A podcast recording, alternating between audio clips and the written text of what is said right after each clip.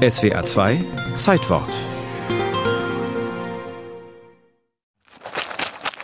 Eine Vorratspackung Würfelzucker. Ein Kilo, 336 Stück.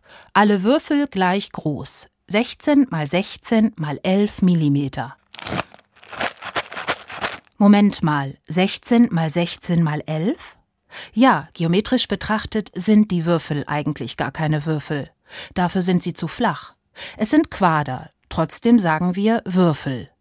Erfunden hat sie 1843 Jakob Christoph Rath, österreichischer Zuckerfabrikant aus Datschitz in Mähren, das heute zu Tschechien gehört, um seine Frau Juliana vor Blessuren zu schützen.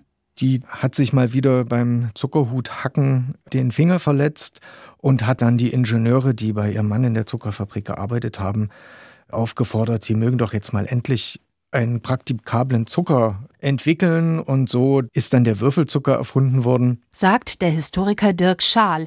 In bürgerlichen Kreisen, betont er, lud man damals gerne zur Kaffeevisite.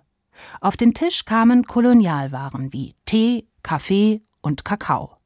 Und zum Süßen etwas Zucker. Diesen besorgte man zuvor in Geschäften, wo er von meterhohen Zuckerhüten abgeschlagen wurde. Die Zuckerbrocken trug man dann nach Hause und verarbeitete sie dort weiter. Also in den bürgerlichen Haushalten gab es dann eine Reihe von Werkzeugen, kann man sagen, die aus heutiger Sicht aussehen wie Folterinstrumente. Sehr grob, Sägen, Beile. Die waren natürlich auch sehr gefährlich. Man muss auch wissen, dass diese Zuckerhüte nicht so kristallin waren wie heute, sondern die waren steinhart. Man musste da mit ganz schöner Kraft auch herangehen, um dann eben kleinere Zuckerbröckchen abzusägen, abzuschlagen, abzuhämmern. Nicht selten glitt die Säge ab und die Hausfrau sägte sich in die Hand.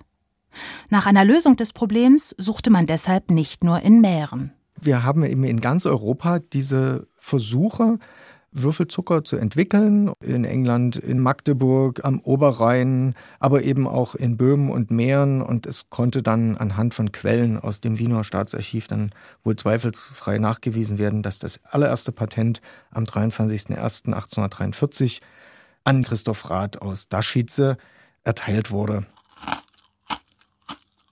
Die Produktion der porösen Würfel lief anfangs noch nicht ganz rund.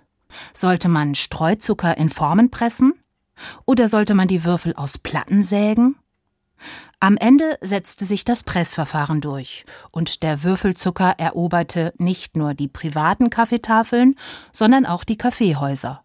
Hier oft als Würfelduo in einer hauchdünnen Papierverpackung. Doch die Zuckermoden wandeln sich. Bis ins 19. Jahrhundert verwendete man braunen Rohrzucker, bis die Runkelrübe als heimischer Zuckerlieferant entdeckt wurde. Seither ist der Zucker weiß.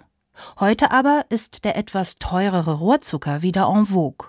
Und auch die Zuckerform ist immer ein wenig im Wandel. Ich glaube eher, dass der Würfelzucker stark auf dem Rückmarsch ist. Zumal in unserer kurzlebigen Zeit, in der auch neben dem Würfelzucker andere Formen, die verpackten Zucker in Kleinportionen so uns angeboten werden. Das sind diese Zuckersticks, in denen halt ein Teelöffel Zucker verpackt ist. Es gab lange Zeit auch diese kleinen Zuckertütchen, die auch immer gern mit Werbung bedruckt waren. Also diese Formen, die sind vielfältig und wollen natürlich uns zum Zuckerkonsum animieren.